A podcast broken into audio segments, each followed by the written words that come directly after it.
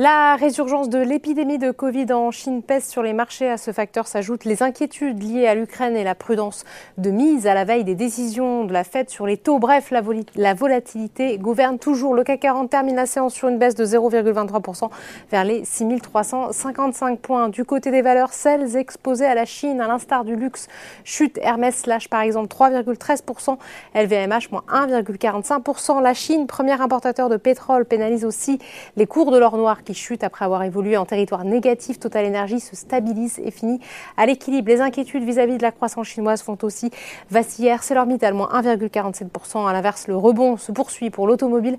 Renault avance de 2,27%, Michelin de 1,77%. Le segment de la défense rebondit aussi.